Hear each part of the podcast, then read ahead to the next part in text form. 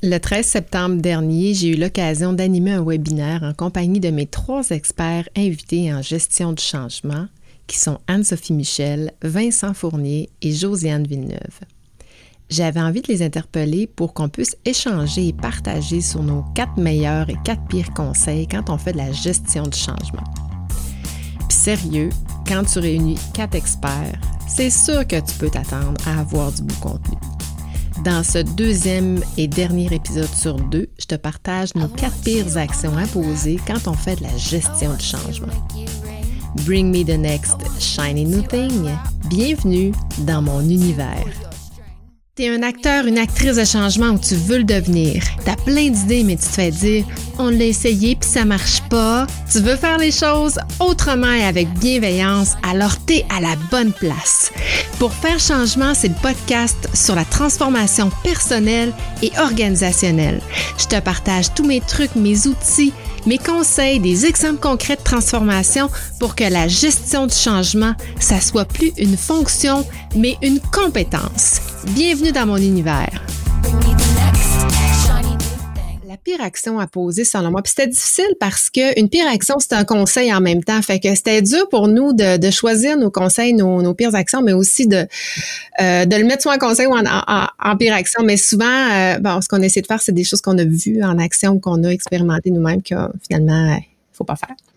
Alors, moi, ça serait de négliger les intérêts de l'entreprise au détriment de ses intérêts personnels. Je veux dire des intérêts personnels, soit de ses propres intérêts ou encore des intérêts de, des employés, des dirigeants, des gestionnaires, etc. Et euh, je, vous illustre ça par un ou deux exemples. On a juste à penser, par exemple, quand on est sur les structures salariales, hein, quand on pense au salaire, on est directement dans l'émotion. La pire, d'ailleurs, en tout cas, commencer une DRH, le pire moment de l'année où les gens étaient très, très émotifs, c'était quand on arrivait des, des augmentations salariales, puis les évaluations des employés, etc. Puis là, c'était comme la turbulence. Euh, puis là, c'est là qu'on avait plein d'émotions à gérer. Mais imaginez si je suis directement touchée et impactée par une nouvelle structure salariale. Si je suis impliquée, puis ça, je sais pas s'il y en a qui l'ont déjà fait, moi je l'ai fait, mais sur une équité salariale, puis que là, euh, j'ai des gens autour de la table qui sont tous directement impacté par euh, par la, le changement que ça va apporter. Donc euh, moi je dis toujours regarde en haut à gauche de de ta de, de, ta lettre ou du document, souvent tu vas voir le logo d'entreprise. Pour moi, c'est la personne morale et c'est dans ses intérêts à elle, cette personne-là, qu'on doit penser dans tout, tout, tout, tout le temps. C'est ce qui nous permet quand on est, il faut vraiment prendre conscience que quand on est dans ses propres intérêts, ben on, on, on fait du tort aux intérêts de l'entreprise. Et euh, quand on accompagne le changement, puis qu'il y a des gens qui sont dans leurs propres intérêts, ben il faut les ramener, puis c'est un défi. Puis un exemple que j'ai à vous donner, moi, je, je fais beaucoup de transformation en contexte de relève, c'est que je fais de la restructuration, je propose, j'évalue les compétences, je propose des structures, puis j'avance avec avec le groupe. Euh, un exemple, euh, c'est une entreprise, c'était une relève familiale euh, où j'ai les deux cousins qui aspirent à la présidence, les deux à la fonction de la présidence.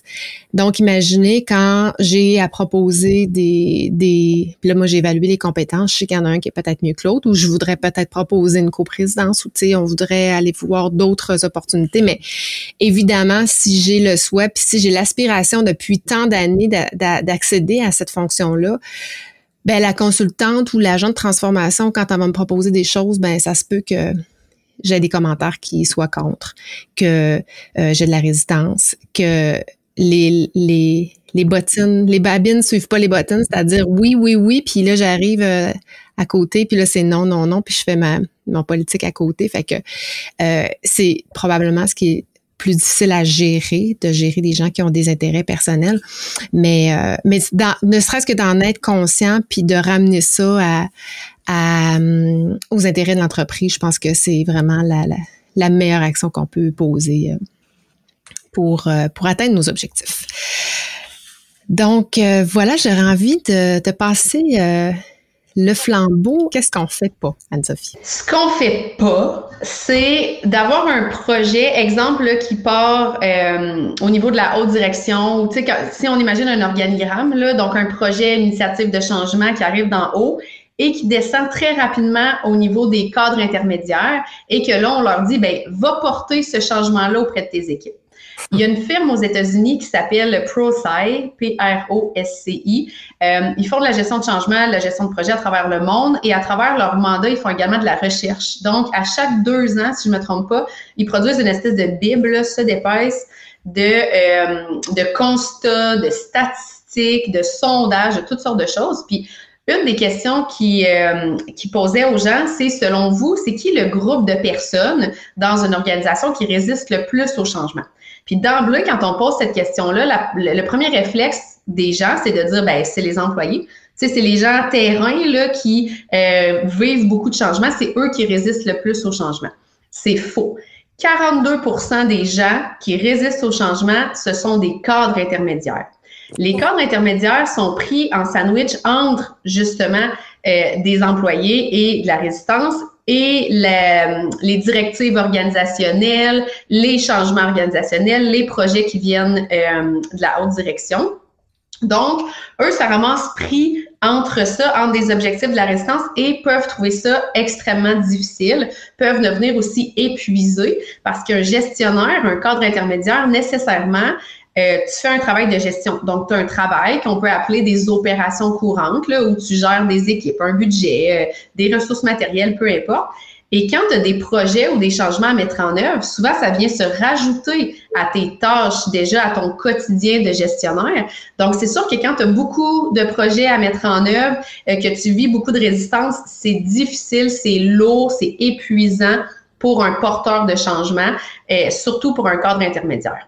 La solution, parce qu'il y existe une solution, c'est essentiel quand on met en œuvre un changement de faire adhérer toutes les strates avant de passer à la strate suivante. Donc, imagine, on a un président qui a une idée de changement. Parfait, va prendre le temps de faire adhérer, par exemple, la vice-présidence, tous les vice-présidents. Donc, on prend le temps d'écouter préoccupations, de rassurer pour que les gens adhèrent, pour qu'ensuite les gens soient mobilisés. Par la suite, on va passer à la strate suivante et ainsi de suite. Donc, il faut vraiment prendre le temps, notamment de faire adhérer des cadres intermédiaires. Donc, on s'assoit avec eux, on les écoute, on les rassure, etc. Donc, on fait toute la démarche de gestion humaine du changement. Mais ce que je vois tellement souvent, c'est qu'on se dit, ben parce qu'ils sont gestionnaires, ils vont d'emblée adhérer au changement. C'est des gestionnaires, c'est leur travail de porter des changements. Par contre, avant d'être gestionnaire, on est humain. Et hmm. les humains, d'emblée, vont vivre des préoccupations, vont avoir des questions. Donc, il faut prendre le temps de faire adhérer ces gens-là. Si le cadre intermédiaire ou le porteur de changement n'adhère pas au changement, comment il va faire pour aller faire adhérer les autres? C'est comme si on demande à un végétarien d'aller euh, vendre la nouvelle sorte de beef jerky ça se peut que ça soit difficile. Donc, c'est un peu la même chose au niveau des porteurs de changement.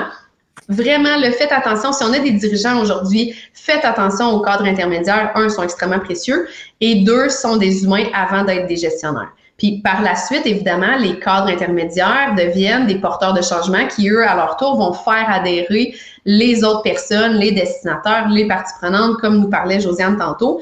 Mais il faut leur donner l'occasion d'exprimer leurs propres préoccupations et d'adhérer au changement avant de pouvoir faire adhérer les autres.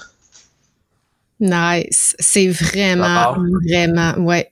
C'est très puissant comme message, puis c'est, la réalité. Puis c'est vrai, hein. Ça, ça, faut que les gestionnaires aient compris avant de porter le changement. Donc, euh, d'où l'importance des, des, faire adhérer le plus rapidement possible. En premier, dans un plan de communication, on les met en premier dans les premières actions. Merci, euh, Anne-Sophie.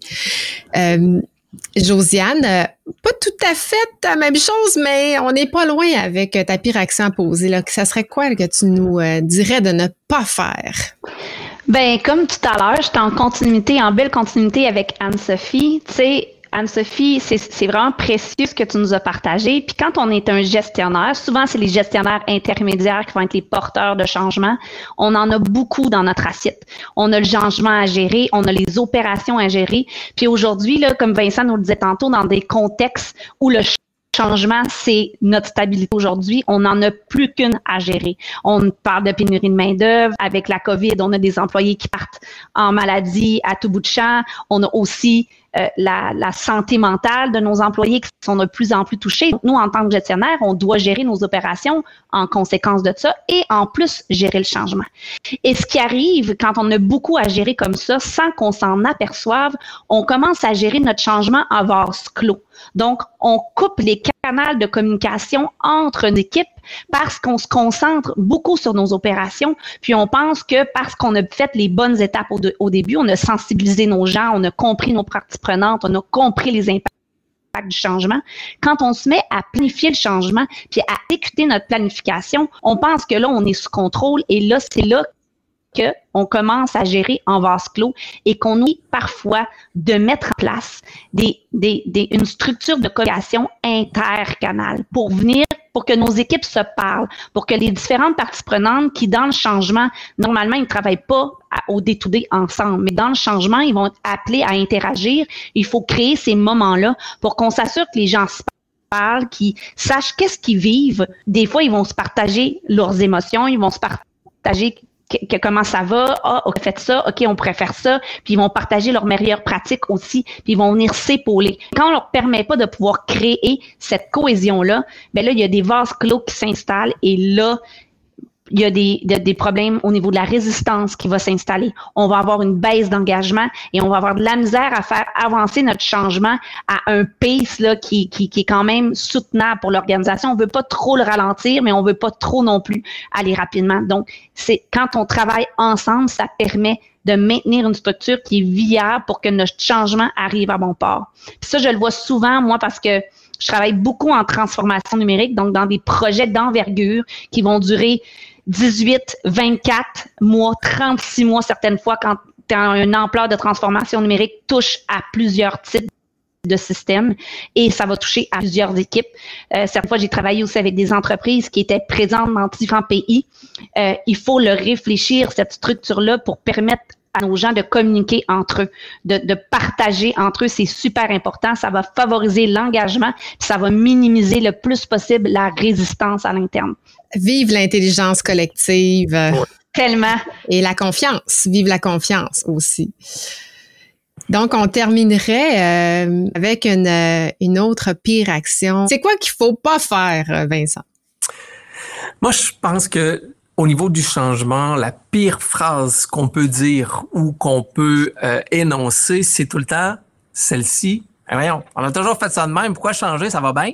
Hein? On l'a tout dit à quelque part et on l'a tout entendu, cette chose-là, la, la, la, formule gagnante qu'on ne veut pas changer. Mais je vous l'ai dit, la stabilité aujourd'hui, c'est le changement. Je lisais dernièrement une récente étude qui s'est faite aux États-Unis sur le cycle d'un modèle d'affaires en entreprise.